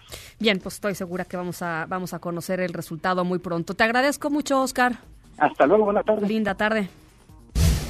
Cuatro personas han muerto ya por esta negligencia médica atroz en el Hospital Regional de Pemex en Villahermosa, Tabasco, cuando se le suministró heparina sódica contaminada. Ya escuchamos hace unos días lo que dijo la empresa PISA, diciendo que cuando fue a hacer una revisión de la heparina sódica de, los lotes que había mandado allá, estaban todos adulterados. Este, ni, ni parecía heparina sódica, ¿no? Había, había variantes en términos de color, de consistencia, había manipulación de las cajas en donde estaban metidos. Bueno, pues eso fue lo que le pusieron a los pacientes. Incluso aquí mismo en estos micrófonos nos dijo el hijo de una de las mujeres muertas que cuando le iban a suministrar la, la heparina sódica a su mamá, la mamá le dijo a la enfermera, oiga, ¿me van a poner eso? Pues no se ve como lo que me habían estado poniendo antes. Se ve raro. Bueno, pues esa heparina fue la que les pusieron y ya son cuatro las personas que murieron a raíz de esta negligencia médica. La última víctima, la víctima más reciente, se llama Marina Sánchez González. Ella tenía 49 años. Víctor Esquivel, te saludo con gusto hasta Villahermosa, Tabasco.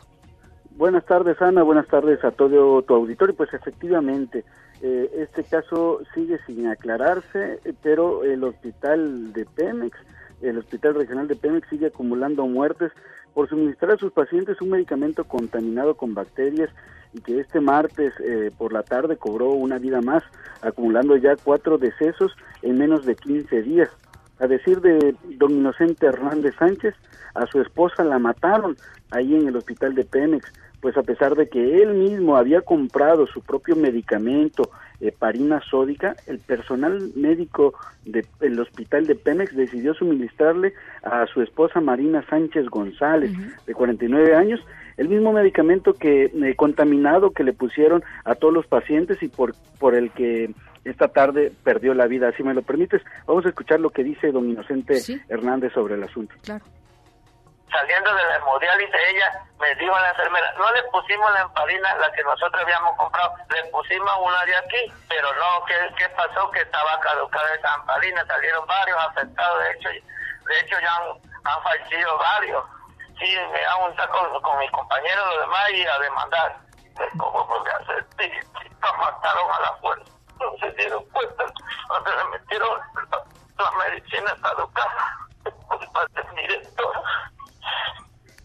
Ahí tienes las palabras Ana de este de este señor que pues con la voz entrecortada pues señala lo que eh, sucedió y que él re- la acusa o culpa al director de este nosocomio por haberle suministrado un medicamento eh, que estaba contaminado a pesar de que ellos habían proveído al hospital pues su propio su propio medicamento.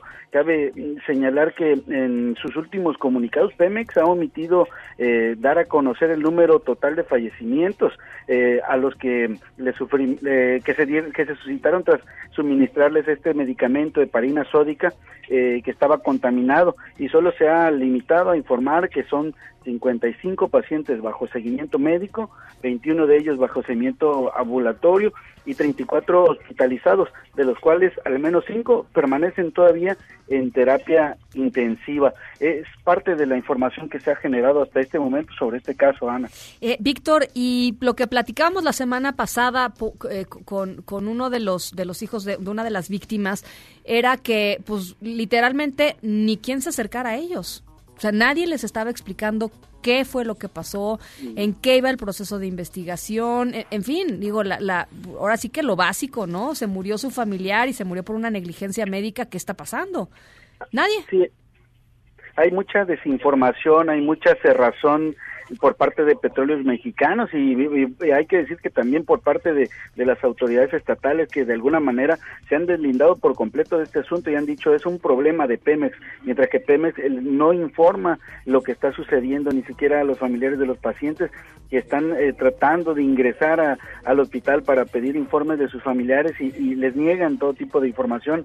Eh, es, muy eh, acotada la información que reciben y pues esto de alguna manera no solo genera preocupación entre los familiares de los pacientes, sino desinformación, porque se empiezan a generar rumores, suspicacias y eh, Pemex eh, no eh, aclara nada, ¿no? Ni siquiera ha podido aclarar quién es el proveedor realmente de estos medicamentos, si hubo personal involucrado en este medicamento adulterado que se le suministró a los pacientes que hoy están perdiendo la vida. No, no han aclarado nada, absolutamente nada.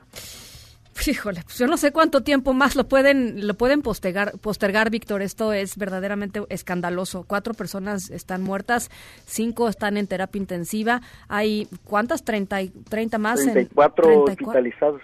Es que no, es que de verdad no puede ser. Eh, pues vamos a estar pendientes, por supuesto, y seguimos insistiendo, eh. Por cierto, allá en Pemex, si alguien, si alguien quisiera, pues posicionarse públicamente al respecto, este, los micrófonos, por supuesto, están, están abiertos. Te agradezco mucho, Víctor. Seguimos al pendiente, Ana. Buenas tardes. Un abrazo, Víctor Esquivel, desde Villahermosa, Tabasco. El secretario de Seguridad y Protección Ciudadana, Alfonso Durazo, confirmó que ya se solicitó la renuncia de algunos funcionarios por presuntos nexos con Genaro García Luna, eh, actualmente preso en Estados Unidos, acusado por vínculos con grupos del narcotráfico y falsedad de testimonios, así lo dijo el secretario Durazo. Debemos tomar nuestras propias previsiones con el propósito de que ninguna persona vinculada al exsecretario de Seguridad Pública forme parte de nuestro equipo de trabajo. Los riesgos de la permanencia de ese personal serían al porque hay que recordar que la cultura política de nuestro país las relaciones personales se convierten en relaciones políticas y con frecuencia en complicidades. Y eso es lo que queremos evitar. Ya se les ha pedido la renuncia a algunos eh, colaboradores. Las 6 con 26, vamos a la pausa, regresamos. Ya está por acá Ricardo Zamora, ahorita entra. Vamos a la pausa. En un momento continuamos en directo con Ana Francisca Vega. Continúas escuchando en directo con Ana Francisca Vega por MBS Noticias.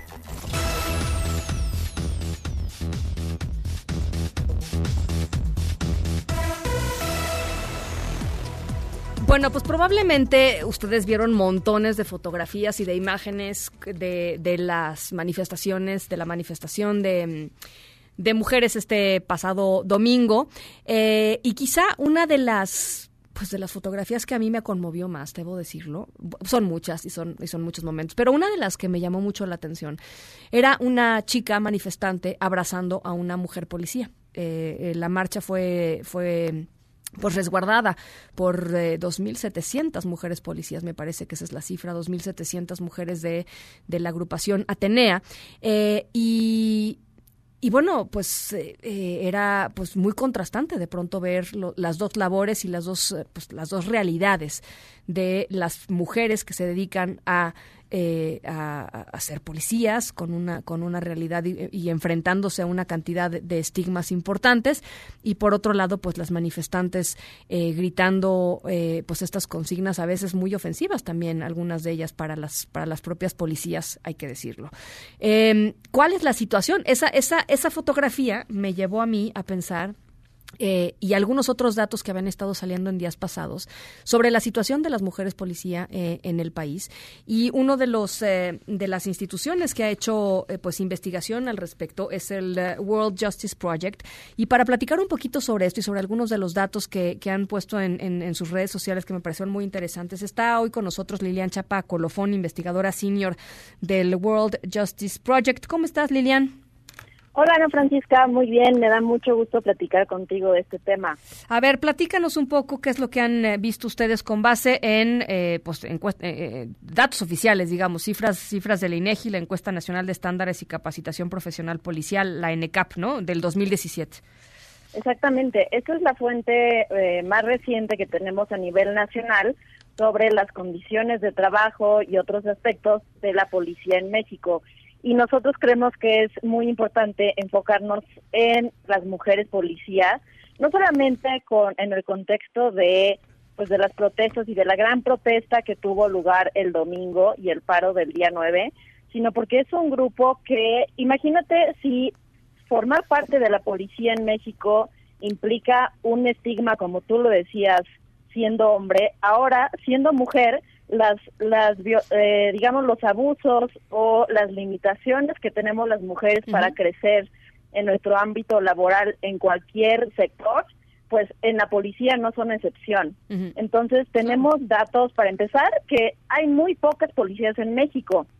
Un, solamente una de cada cinco, uno de cada cinco policías en México son mujeres. Esto considerando en total a las policías estatales, las municipales, y las ministeriales, así como la entonces Policía Federal, ahora Guardia Nacional, habrá que ver cómo se va conformando Guardia Nacional, pero solo uno de cada cinco policías es, mujer en México. Y eh, bueno, también sabemos que eh, ahora respecto de estos limitantes para su desarrollo en, eh, en su carrera policial, tenemos que aunque son están más preparadas, es decir, 38% de las mujeres en la policía tienen educación superior, esto es licenciatura o más eh, o más que, licenciatura em, y en los hombres solamente el 18% eh, cuenta con este tipo de preparación. Sin embargo solamente el 20 el 4% de las mujeres policías tienen un cargo de mando. Es decir son pocas policías y además muy pocas tienen un, un, un cargo de mando. Y están frecuentemente mejor preparadas Exactamente. Eh, y además eh, también podemos saber eh, aspectos sobre en qué tipo de funciones se desarrollan y la mayoría realiza trabajo administrativo. Esto es de, de, escritorio. Ahora, no todo el trabajo administrativo que se considera administrativo en la policía quiere decir que están haciendo labores secretariales, pero sin embargo sí lo hacen en mucha mayor medida que los hombres. Eh, la mitad de las mujeres policías desarrolla algún tipo de trabajo administrativo, mientras que entre los hombres esto ocurre solamente en uno de cada cinco casos. Eh, puede ser también que se esté catalogando a las labores como de análisis criminal como trabajo administrativo, pero de todas formas, claro que salta a la vista que, la proporción sea tan distinta entre hombres y mujeres. Y además, eh, también nos llama mucho la atención sobre aspectos de la victimización. En esta gran encuesta de INEGI también les preguntó que si habían sido víctimas de algún delito en el desempeño de sus funciones. Y imagínate, Ana Francisca, que al menos 15% de las mujeres policías en México han sido victimizadas por compañeros o superiores mediante algún tipo de extorsión, violencia física o incluso violencia sexual, que incluso puede ser puede haber llegado a violación adentro de sus instituciones policiales. Y lo cierto es que sabemos de primera mano, de, voz de mujeres policías encuestadas por el equipo del World Justice Project, que eh, imagínate que si tu mando es el que te acosa sexualmente, pues ¿qué, qué alternativa y qué opción puedes tener para denunciar y para que se haga justicia. o te aguantas o te vas, ¿no? Exactamente. y, y bueno, esto, esto es el contexto en el que trabajan las mujeres policía en México y han habido esfuerzos de pero muy muy localizados y sobre para atender este tipo de acoso sexual eh, al interior de las corporaciones y son esfuerzos que, que deberían replicarse pero no se pueden eh, mantener de ese tamaño. Por ejemplo, hay un, un policía, una eh, corporación de seguridad pública municipal en la zona metropolitana de Monterrey que consciente de estos este, de esta enorme cantidad de quejas por acoso sexual al interior de las policías decidió tener una política de puerta abierta para que, o sea, pueden ir directamente con el eh, secretario de Seguridad Pública todas las mujeres que tengan alguna situación de abuso. Sin embargo, pues esto esto puede ocurrir en policías relativamente pequeñas no hacían una policía tan grande como en la Ciudad de México. Imagínate que la política sea que, que todas las mujeres que tuvieran una queja puedan acudir directamente al secretario de Seguridad, pues eso sería Sí, viable. Entonces, sí, claro. Oye, eh, tenían por ahí también, eh, eh, Lilian, eh, un tema con las armas, ¿no? Las mujeres policías tienen menos armas que los hombres. Exactamente. Las mujeres policías que tienen funciones operativas, es decir, que sí deberían contar con, con un arma de fuego, solamente una de cada cinco cuenta con, con, con una, perdón, con armas distintas a las armas de fuego. Eh, y esto ocurre eh, en el caso de uno de cuatro hombres, uno de cada cuatro hombres policía. Entonces, eh, o sea, no estamos diciendo que no haya una falta de provisión de equipamiento distinto a las armas de fuego para todos los policías, hombres y mujeres. Sin embargo, o las mujeres cuentan con aún menos equipamiento. Qué barbaridad. Bueno, pues eh, vaya radiografía que nos que nos que nos muestras, Lilian. Eh, te agradezco mucho. Ojalá podamos seguir conversando sobre estos temas. Creo que es fundamental también abrir la conversación de, sobre sobre esto, sobre igualdad, en, en, en quizá en ámbitos o en, en- sectores en donde pues no no le hemos puesto demasiado la lupa a través de los medios de comunicación. Pero por lo pronto yo te agradezco mucho este primer vistazo y te buscamos pronto. Por supuesto que sí, sobre todo para hablar de cuáles son las soluciones en materia Claro. de política pública a esos temas, porque sí las hay. Claro. Lilian Chapa Colofón, investigadora senior de World Justice Project. Gracias. Te agradezco mucho. Muy buenas tardes, las 6 con 35. En directo.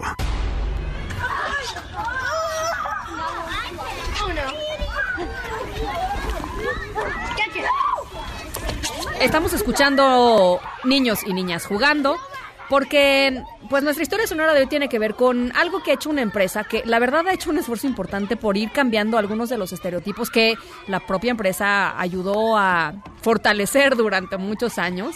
Eh, para llevar un mensaje diferente, ¿no? A, niñas y a niños, el mensaje de que cada persona es diferente eh, y de que y de que todas merecen representación y de que no hay un solo molde, ¿no? De lo que es hermoso, de lo que es bonito, ¿no? Todos los seres humanos hay, hay algo, tenemos algo, eh, y no por el color de piel, o por el color de ojos, o por eh, incluso las medidas corporales. Eh, uno tendría que eh, pues ajustarse a ciertos estándares de belleza. Eh, lo, lo ha ido haciendo poco a poco. Eh, y más adelantito les platico de qué se trata. Las 6 con 36, vamos a la pausa. Ahora sí, Ricardo Zamora y anda por acá.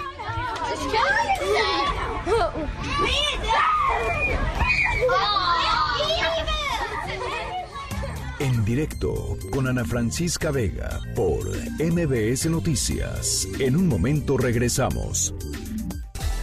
Continúas escuchando en directo con Ana Francisca Vega por MBS Noticias. Tecnología funcional con Ricardo Zamora. Ricardo Zamora nos ilumina los martes por la tarde cuando entra a cabina. Qué gusto, la verdad. Na- ¿Cómo nada estás? como estar en una cabina de radio. ¿Verdad? Perdónenme, pero los enlaces, yo digo, Qué bonito los es. colaboradores no van a estar muy felices que yo diga, pero no hay nada como hacer la radio en una cabina. de radio. Eso es todo. ¿no? ¿no? fíjate que nuestros colaboradores, la, la gran mayoría vienen Sí, tiene su puntualmente a su magia. ci- puntualmente a su cita semanal. es bien bonito. Como, como el doctor, hay que venir a la radio cada exacto, semana. exacto. Ana, yo sé que no es el tema prioritario del país, pero Te lo agradecemos, ¿no? Se lo agradecemos, Exacto, la sí, neta, ya, que no sea el vamos a cambiarle tantito. sí, venga, ¿no? otra cosa. Jardinería inteligente. Ah, me es, gusta, es una perfecto. locura. La- la- yo creo que con- conforme, digamos, en los últimos 20 años es indudable que lo digital ha tenido que ver con todos los asuntos del ser humano, pero estamos recuperando como muchas cosas que requieren experiencia física. Yo lamento mucho que ahora nos tenemos que estar saludando de pataditas por el eh, COVID-19. Es una manera de hacerlo, ¿no? Escuchaba que ya no hay que recomendar abrazos ni besos ni nada, que estamos acostumbrados en nuestros países, pero las experiencias físicas, digamos, los eh, escuchar música digital es una opción, pero hay muchos aficionados a comprar eh, discos en vinil.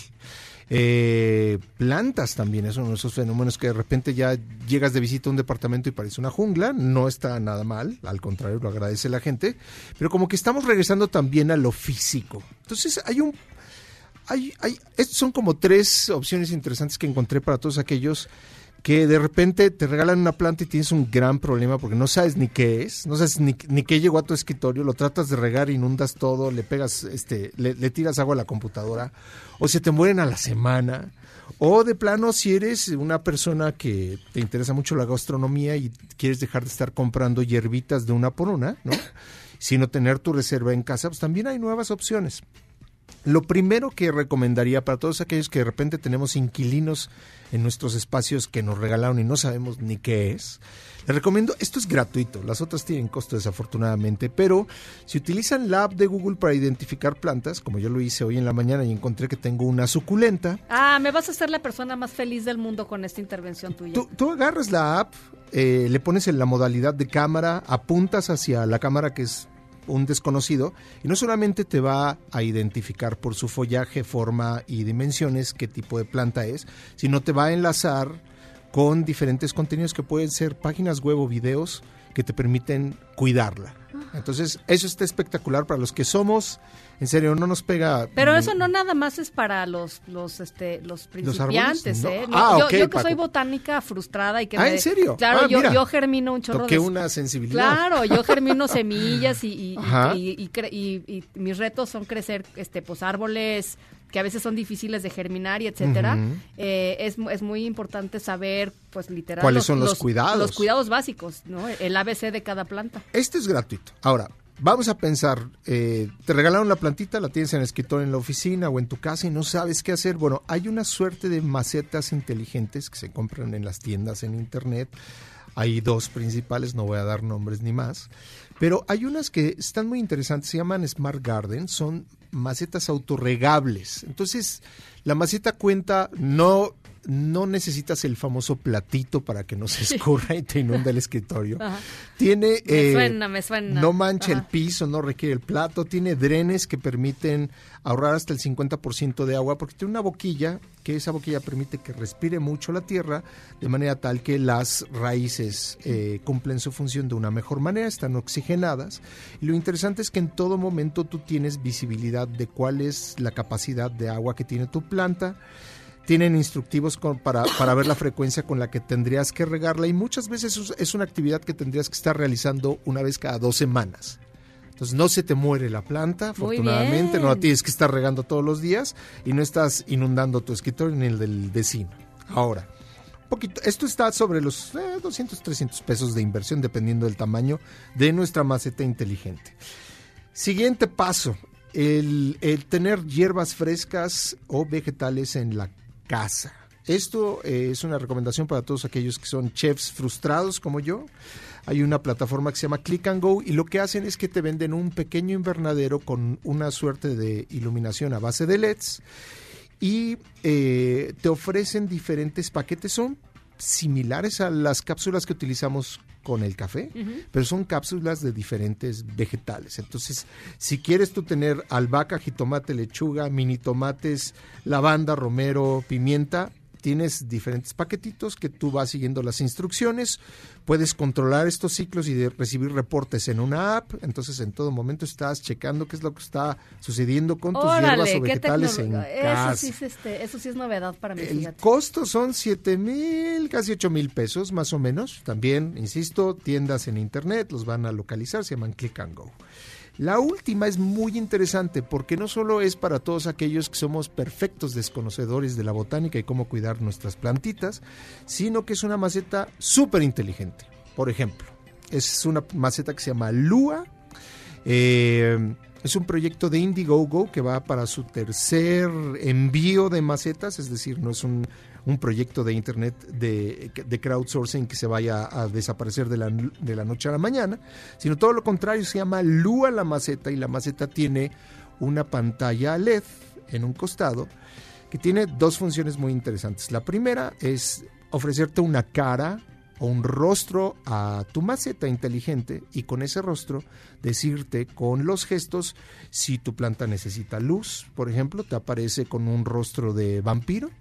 Si tu planta se está deshidratando, también te ofrece una carita sufriendo. O si todo está bajo control, pues tu macetita está sonriendo en todo el momento.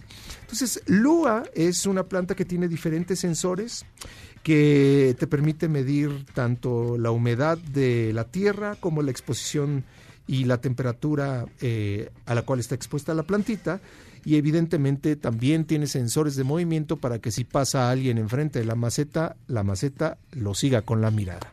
Entonces es, una, es una belleza y el costo sí se nos dispara arriba de los seis mil pesos.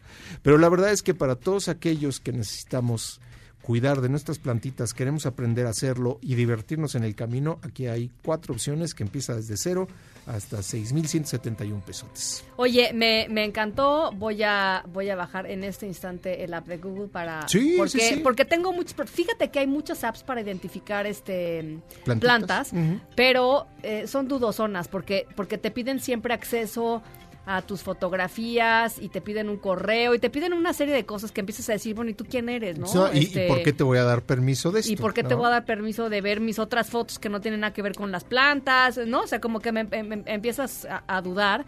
Y luego hay otras que tienen que ver con que mandas tus imágenes como a, a- como a grupos de botánicos, este, que, que alguien de buena onda te dice, pues es un, ¿no? Es un castaño de la región de tal, ¿no? Pero Este, las cuestiones de seguridad tal vez no sean las mejores con el tiempo. Sí, sí, ¿no? sí. Uno, uno le duda. Entonces yo creo que aquí es una, es una recomendación, insisto, es simplemente descargar la aplicación, es gratuita, usted oprime el botón para capturar imágenes eh, con la cámara del dispositivo móvil, sin independ- eh, independientemente sin importarle el, el sistema operativo, y ahí vas a poder distinguir una, decía yo, una suculenta de una millonaria o cualquier plantita que de repente eh, es usual que nosotros en México nos regalamos de vez en vez. Buenísimo, gracias. Ana. Gracias, Ana. Eh, rápidamente, corte, ya nos vamos, perdón, corte las 6 con 47, pausa. En un momento continuamos en directo con Ana Francisca Vega. Ah, Continúas escuchando en directo con Ana Francisca Vega por MBS Noticias.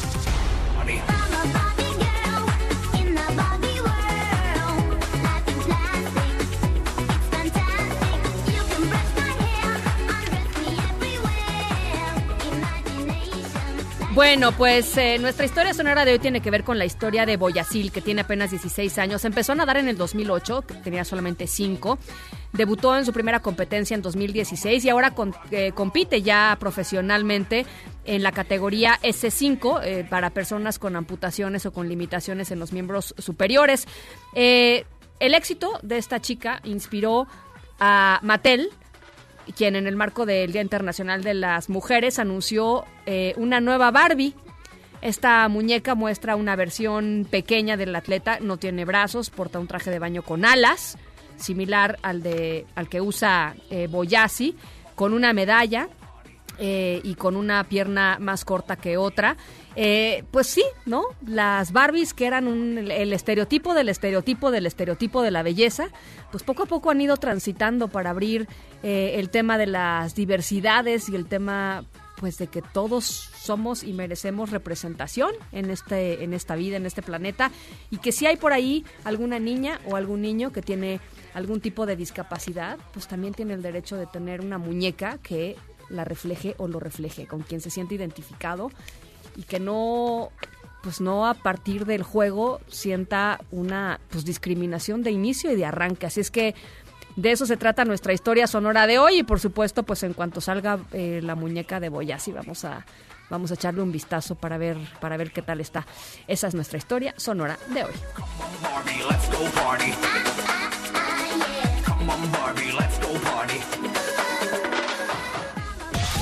En Agenda con Rafael Arce.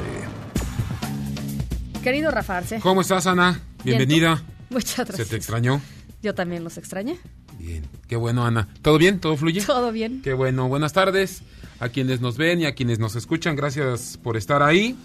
Ana, al pendiente estamos de la de la nocturnina, no de la mañanera, sino de la nocturnina, también de la mañanera, ¿por qué no? Sí, sí, sí, ah, en un momento te voy a decir por qué sí. De la nocturnina de las 19 horas sobre el COVID-19, cómo se está comportando el coronavirus, aplausos, lo pude decir, el coronavirus en México y también también, ¿no? Eh, si yo estuviera, si yo cubriera ahí, pues también le preguntaría ahí a los funcionarios y el sarampión, ¿qué, ¿Qué onda? tal, eh? ¿Qué onda con el sarampión? ¿No? Reclusorio Norte ya fueron vacunados, eh, eh, también... Más de eh, 3.100 vacunas en el reclusorio, Exactamente, también eh, eh, eh, eh, algunas vacunas ahí a, a menores de edad y demás. Bueno, el, el- el asunto, Ana, es que no hay que quitarle ahí el, el peso específico informativo, como dijeran los de antes, a este asunto. Ana Celaya, Guanajuato. Todo este asunto está ardiendo Guanajuato, pero no de hoy, no de hace rato, sino ya está ardiendo desde hace, desde hace meses, semanas. Eh, Hay el run run por ahí, Ana. No estamos nosotros eh, acostumbrados a dar run run ni, ni versiones extraoficiales ni nada. Pero se supone que todo lo que nos dio ya a conocer nuestro corresponsal en Guanajuato es que andan tras los pasitos de el El marro. ¿no? Que tiene que ver con él huachicoleo, que tiene que ver con Andrés Manuel López Obrador y esta campaña contra el huachicoleo que, que nos O sea, es mantuvo ahí a la del- raya del con la gas, ¿no? Exactamente, Rosa dicen ahí, dicen por ahí, no lo tengo yo por lo menos confirmado, Ana, que ya pescaron al mar. Entonces estamos al pendiente de lo que oficialmente comente la autoridad. Como también estamos al pendiente, Ana, de la negligencia médica, de la negligencia médica en petróleos mexicanos en Tabasco. Eh, 55 pacientes bajo seguimiento médico, 21 de ellos de manera ambulatoria, esta es información de Pemex, y 34 hospitalizados, de los cuales 5 permanecen en terapia intensiva. No me queda muy claro si hay que restarle a estos 5 la persona ya fallecida, entonces quedarían 4. Es que esta información es de ayer, hoy Pemex no ha salido, ¿no? Pero pues por 5, 4 o los que sean en terapia intensiva, Ana, no le perdemos, por supuesto, la pista a este anuncio. Como tampoco como tampoco Ana eh, eh, el acoso eh, no no todo este todo este asunto que tiene que ver con con el apos- eh, eh, el acoso la impunidad la injusticia hacia las mujeres pues también se da a donde en donde menos lo esperamos Ana, en la cámara de diputados no tú podrás decir y por qué no lo esperamos ahí Rafa si hay eh, ¿no? Sí, podría ¿No? decirlo y fíjate que lo voy a decir y Exactamente, por sí. qué no ¿Y por podríamos? qué no? Sí, claro, ¿no? Pues porque se Cruza, supone... ¿no? se- Cruza, exactamente, cruza por ¿no? todos lados el Es- no, acoso no, no, el- eso, eso, me, eso me queda claro, nada, ¿no? ¿No? Eh, y por supuesto, injustificado. Tres denuncias de acoso eh, en la Cámara de Diputados, Ana, eh, que se cometieron en el servicio médico, precisamente ahí de, de San Lázaro. Por supuesto, estamos al pendiente de cómo vayan transcurriendo estas denuncias. Y ya te decía yo, eh, nos vamos a referir a la, a, la, a la mañanera. ¿Qué responde el gobierno sobre el no acuerdo, ¿no? Sobre el no acuerdo de gobernadores al INSABI. Nosotros no nos sumamos, no nos sumamos y no nos sumamos. Acuerdo de no adhesión. el acuerdo el acuerdo de no adhesión. Como también estamos así al pendiente con lupa y sonaría ahí una como un grillito de de, de este, de este efecto como de sueño Ana no Y- y- Qué bonito le haces, ¿eh? pues es que estamos así esperando a la Comisión Nacional de Derechos Humanos que no se ha manifestado Ana por la renuncia del consejero Jesús Orozco Ese es un buen tema. Enríquez, ¿no? Ese es un buen tema del Así Consejo eh, Consultivo del de la CNDH, Consultivo ¿no? O sea, son- CNDH. Deja, deja la comisión nada más, por mencionar al- al- un- un- uno de sus motivos, eh, porque eh, eh, eh, Jesús Orozco comenta que Rosario eh, Piedra Ibarra ha cometido omisiones que no van de la mano con la protección de los derechos de los derechos humanos. Precisamente y Ana como como compañeros no de, de batallas estamos al pendiente de la salud de Berenice eh, eh, Fragoso no Eh, fotógrafo del Universal que, que, que ayer estuvo ahí en El domingo. ¿no? el, el- el domingo sí hoy es no, hoy es martes. Hoy es martes, hoy sí, es sí, sí. martes. Ay, el domingo Ana de esto y demás estamos al pendiente Muchísimas gracias, Rafa. No, ¿de qué? Nosotros nos vamos a nombre de todos los que hacen posible este espacio informativo. Gracias por acompañarnos esta tarde de martes. Yo soy Ana Francisca Vega. Se quedan como siempre con Gaby Vargas y después ya saben, charros contra gangsters. Pasen buena noche y nos escuchamos mañana. MBS Noticias presentó En directo con Ana Francisca Vega Información para todos. Este podcast lo escuchas en exclusiva por Himalaya. Si aún no lo haces, descarga la app para que no te pierdas ningún capítulo. Himalaya.com